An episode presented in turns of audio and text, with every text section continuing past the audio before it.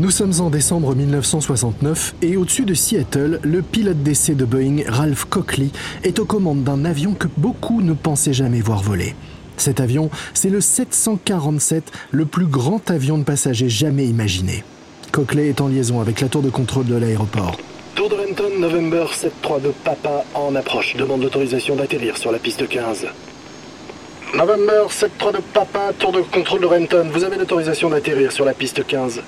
Tour de Renton, November 732 Papa, bien reçu. Le 747 pèse 170 tonnes et peut transporter plus de 400 personnes de Los Angeles à Londres sans escale. Certains ont dit qu'il était beaucoup trop lourd pour décoller, mais ils avaient tort. Dans quelques semaines, il entrera bel et bien en service pour la Paname.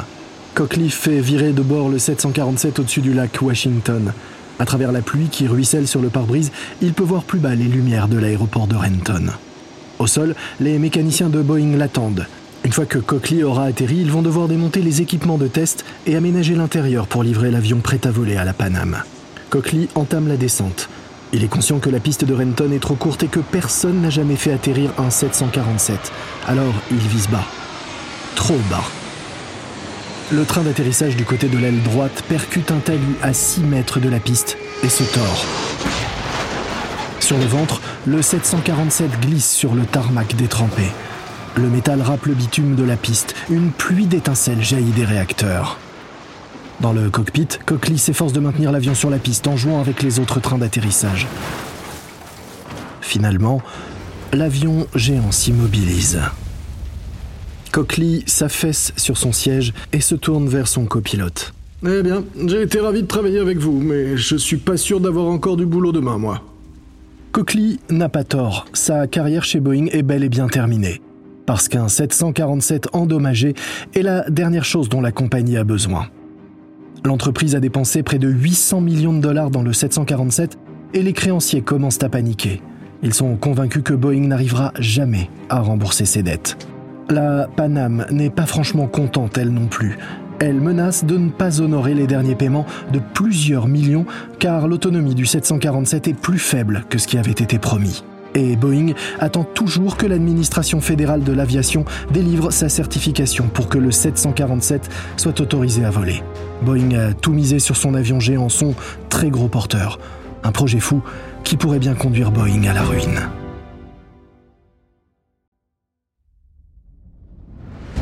Vous écoutez Guerre de business de Wandery. Je suis Lomik Guillot.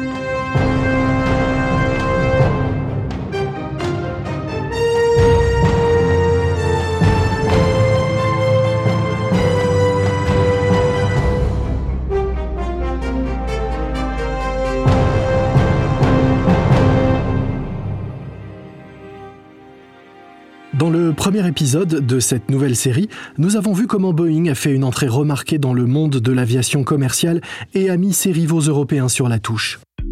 Mais l'Europe est sur le point de riposter. Les gouvernements français et ouest-allemands financent la création d'un avion à réaction qu'ils espèrent voir défier les géants américains. Ils l'appellent Airbus.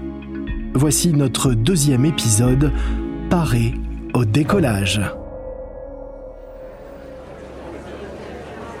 Aéroport John Fitzgerald Kennedy de New York. Nous sommes le soir du 21 janvier 1970 et une page importante de l'histoire de l'aviation est en train de s'écrire. Ce soir, plus de 350 passagers embarquent sur le premier vol commercial du 747 et ils n'en croient pas leurs yeux. Le 747 est si grand qu'à côté de lui, les autres avions dans lesquels ils ont pu voyager jusqu'alors leur semblent minuscules. Une femme à la chevelure abondante et vêtue d'un manteau de fourrure se tourne vers son mari tandis qu'elle monte la rampe. Earl, il est si grand Je suis sûr qu'on pourrait y faire voyager un éléphant. L'intérieur de l'avion est lui aussi impressionnant.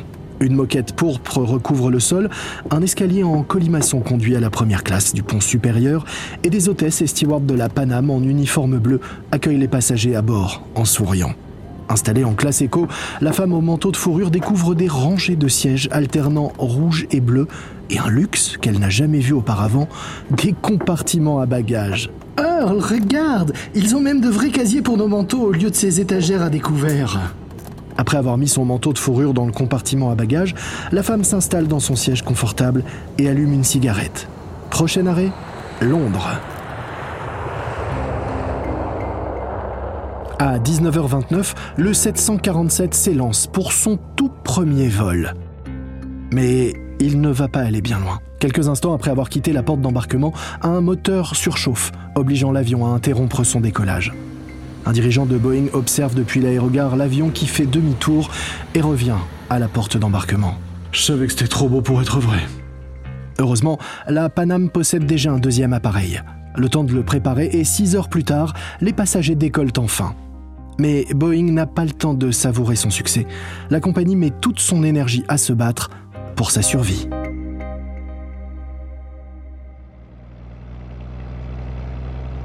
Un lundi matin, vers la fin de 1970, sur l'autoroute I-5, Thornton Wilson, PDG de Boeing, se dirige vers le nord de Seattle dans sa Chevrolet. Au moment de prendre la sortie qui mène au siège de Boeing, le PDG fait la grimace. Le panneau publicitaire est toujours là? Un panneau installé par un agent immobilier en colère qui le nargue depuis des semaines. Il y est écrit Est-ce que la dernière personne qui quittera Seattle pourrait éteindre la lumière? Le patron de Boeing, 49 ans, sait que ce message lui est destiné. Ces 12 derniers mois, il a réduit toutes les dépenses de Boeing jusqu'à l'os pour faire rempart aux créanciers. Il a dû licencier 50 000 personnes et d'autres licenciements sont prévus. Et comme Boeing emploie une personne sur cinq à Seattle, c'est toute la ville qui souffre. Le chômage atteint 12%. Boeing pensait que le 747 serait son plus grand succès, mais pour l'heure c'est plutôt un énorme boulet. Lorsque les travaux autour du 747 ont commencé en 1966, les déplacements aériens étaient en plein essor. Mais maintenant, le pays est en récession et les gens ne se déplacent plus autant qu'avant en avion. Les compagnies aériennes ne veulent pas du géant désert de Boeing. En fait, ils ne veulent pas du tout d'avions à réaction. Boeing n'a pas vendu un seul avion aux États-Unis de toute l'année. Mais tandis que Boeing est au point mort, un nouveau rival prend son envol de l'autre côté de l'Atlantique. Nous sommes en décembre 1970 et dans un petit bureau sobre à Paris, Roger Béteil, directeur des opérations d'Airbus, débouche une bouteille de champagne. Béteil verse les bulles et distribue les flûtes avant de lever la sienne. À la santé d'Airbus Industrie et aux aventures qui nous attendent. L'équipe d'Airbus trinque en se regardant dans les yeux. Elle a un événement à fêter car aujourd'hui, après des années de discussions, Airbus Industrie a officiellement vu le jour. Mais Airbus n'est pas une entreprise ordinaire. C'est en réalité le nom d'un consortium qui regroupe des constructeurs européens d'avions. Airbus est juste une marque, sans usine. En tout, la société emploie alors moins de 10 personnes. Airbus Industrie a pour mission de coordonner la production et la vente de l'Airbus A300. Mais il n'est pas facile de faire travailler ensemble les constructeurs français, allemands, espagnols, néerlandais et britanniques, ceux qui financent Airbus. Ils parlent des langues différentes, utilisent des monnaies différentes et ont tous leur propre culture. Ils n'arrivent même pas à se mettre d'accord pour savoir s'il faut mesurer en centimètres ou en pouces. Et ces partenaires ne se font pas confiance non plus, car en dehors d'Airbus, ce sont des concurrents. Ils ne révéleront donc pas à Airbus combien leur coûtent réellement les pièces d'avion qu'ils fabriquent. Tout ce qu'ils diront, c'est combien ils veulent être payés pour leur contribution. Même Airbus ne sait donc pas combien coûte réellement la fabrication d'un A300. Pour l'heure, le plus gros enjeu est de faire parvenir les différentes pièces d'avion préfabriquées à travers l'Europe jusqu'à l'usine d'assemblage finale située à Toulouse. Nous sommes en 1971 en plein été. Dans la périphérie de Toulouse, c'est la panique. Il y a un embouteillage de plusieurs kilomètres. Des automobilistes frustrés s'excitent sur leur klaxon, coincés derrière un smirmorgue d'une trentaine de mètres de long qui achemine lentement une énorme section de fuselage sur une route de campagne. Un morceau de fuselage qui a déjà un certain nombre de kilomètres au compteur. Il a été construit à Brême, en Allemagne de l'Ouest, puis importé par ferry jusqu'au port de Bordeaux. À Bordeaux, la pièce géante a été transférée sur une péniche qui a remonté la Garonne jusqu'à ce que la rivière ne soit plus assez profonde. Elle effectue donc maintenant la dernière étape de son périple vers Toulouse en camion. Pour dégager la voie, les autorités françaises ont coupé les arbres qui surplombaient la route, rehaussé les fils électriques et bloqué les rues. Au final, les pièces parviennent bien à destination, mais leur acheminement vers l'usine d'assemblage est d'une atroce lenteur. Airbus a donc désespérément besoin d'une solution plus rapide. Nous sommes à la fin de l'été 1971 et à Santa Barbara, en Californie, Félix Kracht, responsable de la production chez Airbus, observe l'avion le plus étrange qu'il ait jamais vu. Et il se dit que c'est peut-être ce dont Airbus a besoin. Cet avion s'appelle le Super Guppy et il ressemble à un énorme poisson gonflé tout en métal. On l'a surnommé le Frankenplane parce qu'il est assemblé à partir des restes d'autres avions, y compris les anciens avions de fret de Boeing. Le commercial, qui se tient à côté de l'ingénieur allemand, sait que son super Guppy n'est pas un premier prix de beauté. Mais il sait aussi que son allure de monstre dissimule son meilleur atout. Il est construit à partir d'anciens Boeing C-97, des avions militaires, et propulsé par quatre turbopropulseurs. Je pense que c'est exactement ce qu'il vous faut. La soute fait 8 mètres de diamètre, mais euh, attendez, je, je vais vous montrer. Le nez du Super Guppy s'ouvre comme une porte géante et révèle l'intérieur caverneux de l'avion. Cracked sourit.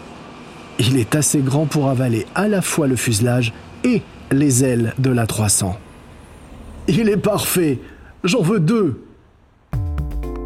En novembre 1971, les Super Guppy d'Airbus entrent en service. Ils parcourent l'Europe de l'Ouest, recueillant et déposant des pièces d'avion, un peu comme des bourdons qui transporteraient du pollen. Les problèmes de transport enfin résolus, l'Airbus A300 s'assemble rapidement. Nous sommes en septembre 1972 et l'A300 est sur le point d'être dévoilé à l'aéroport de Toulouse-Blagnac. Le pilote d'Airbus, Bernard Ziegler, dirige avec précaution le prototype de l'avion vers le terminal. À l'intérieur, une foule de passionnés d'aviation ronge son frein. Mais Airbus n'est pas la seule nouveauté à faire ses premiers pas aujourd'hui. Le dernier prototype de l'autre grand projet français d'avion à réaction est également dévoilé ce jour-là. Il s'agit du supersonique Concorde et il est sur le point de voler la vedette à Airbus.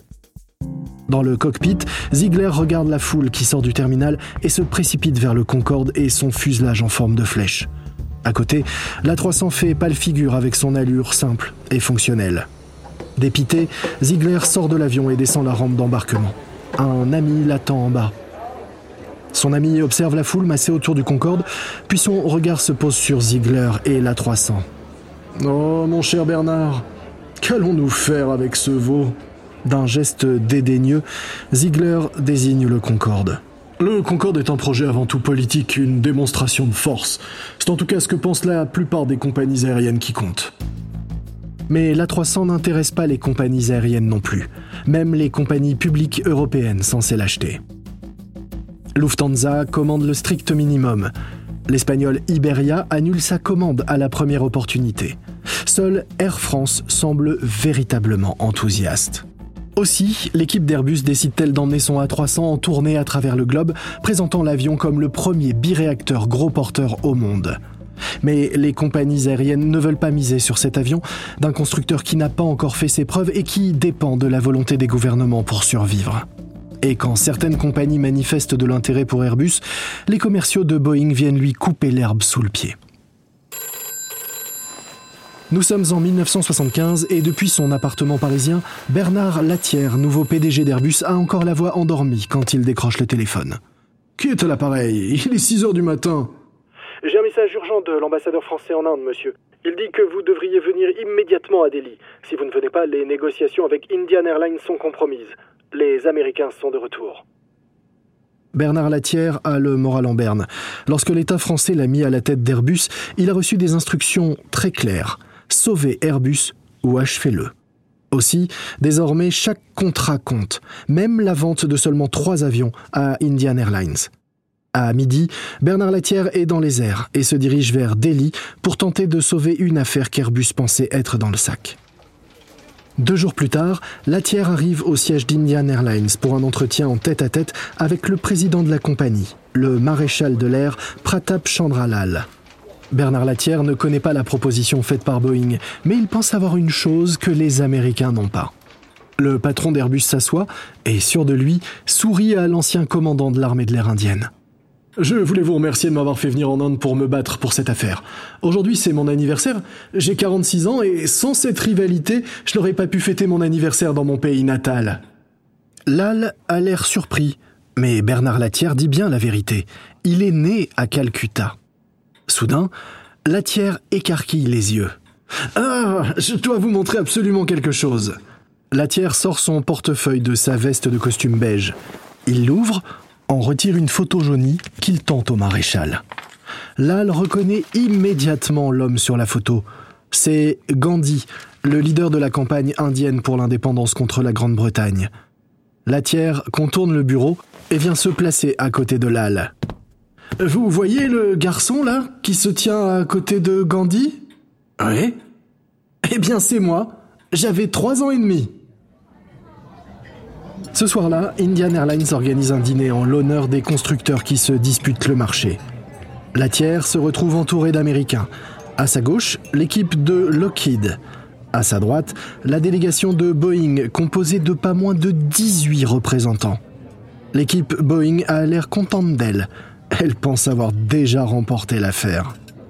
Mais après le plat principal, on baisse la lumière. Deux serveurs entrent dans la salle portant un énorme gâteau d'anniversaire garni de bougies. Ils se dirigent vers la table de Latière et commencent à chanter. Joyeux anniversaire.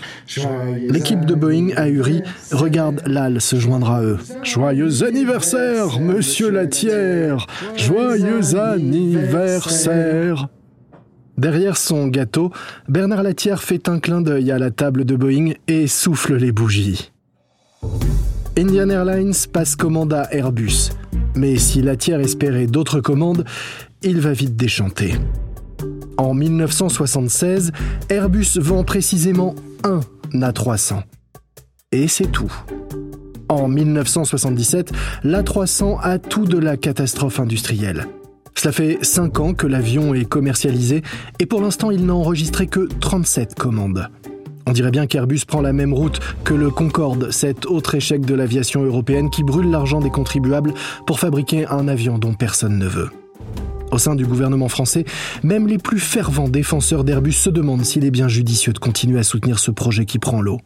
D'autant que pendant qu'Airbus décroche, Boeing, lui, plane loin des turbulences. L'économie américaine sort enfin de la récession, et avec l'augmentation du nombre de passagers, les compagnies aériennes achètent à nouveau des avions et surtout ceux de Boeing. Le 747 rapporte maintenant des millions de dollars et le 737, le moyen courrier de la firme, devient rapidement le chouchou des compagnies aériennes du monde entier. Boeing est d'autant plus tranquille que ses concurrents américains connaissent également des difficultés.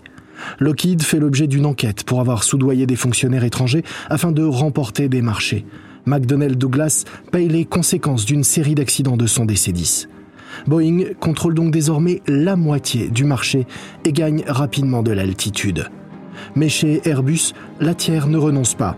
Il pense pouvoir sauver son A300. Pour cela, il a besoin que les patrons des compagnies aériennes prennent enfin Airbus au sérieux. Et il n'y a qu'un moyen d'y parvenir, réussir à vendre ses avions à une grande compagnie aérienne américaine. Il est temps pour Airbus de partir à la conquête de l'espace aérien ennemi.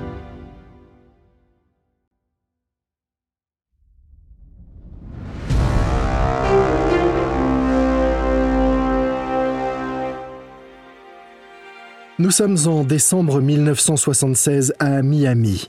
Le patron d'Airbus, Bernard Latière, est en rendez-vous au siège d'Eastern Airlines. Eastern est l'une des plus grandes compagnies aériennes américaines et Latière vient de passer une heure à vanter les mérites de l'A300. Il attend maintenant d'entendre ce que Frank Borman, PDG d'Eastern, pense de son avion.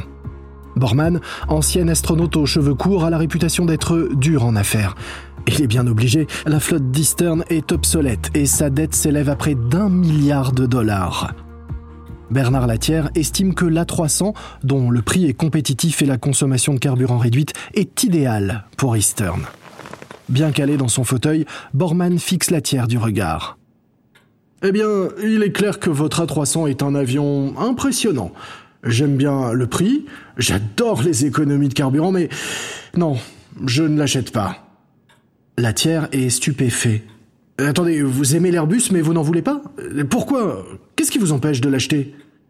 Le problème c'est qu'aucune autre compagnie aérienne américaine ne possède d'Airbus. Vous n'avez donc aucun service ici, aucune assistance au sol aux États-Unis. La tiers ne sait pas quoi répondre. C'est le problème de la poule et de l'œuf. Airbus n'a vendu aucun avion aux États-Unis, alors bien sûr qu'il n'a pas de service d'assistance sur place.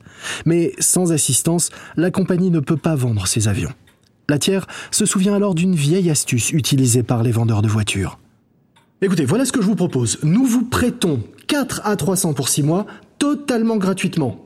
Ensuite, soit vous les achetez, soit vous nous les rendez, volés avant de payer. Borman est bouche bée. Aucun vendeur d'avion ne lui avait jamais fait une telle offre. Mais Borman se dit que si la tiers est si désespérée, il doit pouvoir en tirer encore plus. Bien, mais si vous payez pour la maintenance et la formation des pilotes également. Écoutez, nous prendrons en charge la maintenance, mais nous ne formerons pas vos pilotes gratuitement. Borman peut s'en accommoder. Entendu, c'est d'accord. Au cours des mois suivants, l'A300 fait ses preuves.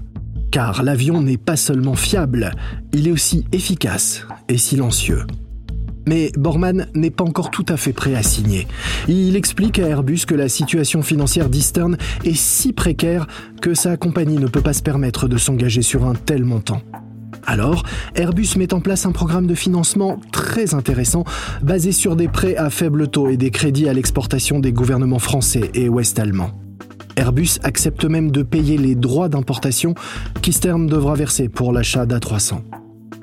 En mars 1978, la tiers est donc de retour à Miami, dossier de financement en main, espérant bien boucler l'affaire. Mais Borman n'en a pas encore fini. Une fois que Bernard Latière a terminé de lui exposer le plan de financement, Borman le prend au dépourvu. Bernard, cette offre de financement est excellente, mais vous savez, je suis toujours pas convaincu. La tiers est déçu. Il a fait des pieds et des mains pour rendre cet accord aussi souple que possible pour Eastern. Le conseil d'administration d'Airbus a même failli le débarquer après son offre volée avant de payer. Mais quel est le problème maintenant? L'A300 est trop grand. Il nous faut un avion de 170 places et pas de 250. La tiers réfléchit. Airbus est déjà prêt à perdre de l'argent sur ce dossier, mais il sait que le contrat avec Eastern donnera à Airbus le coup de pouce dont le constructeur a besoin en matière de crédibilité. Ça va être difficile, mais il est prêt à faire une autre concession.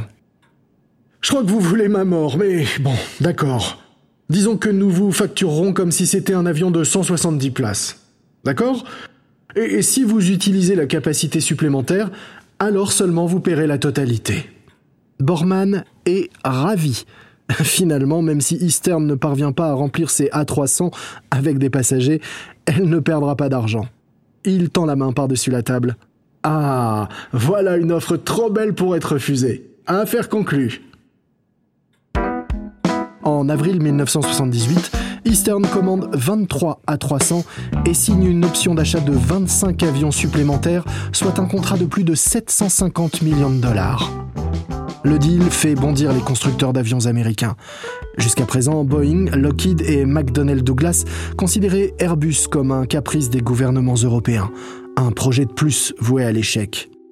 Mais aujourd'hui, Airbus vient leur voler des parts de marché à domicile. Et ils sont encore plus énervés face au contrat très généreux qu'Eastern a négocié. Ce contrat, ça ressemble trop à un cadeau. Le genre d'accord que seul un constructeur soutenu par des fonds publics illimités peut se permettre. Un dirigeant de McDonnell Douglas est si remonté qu'il téléphone à Borman pour passer sa colère.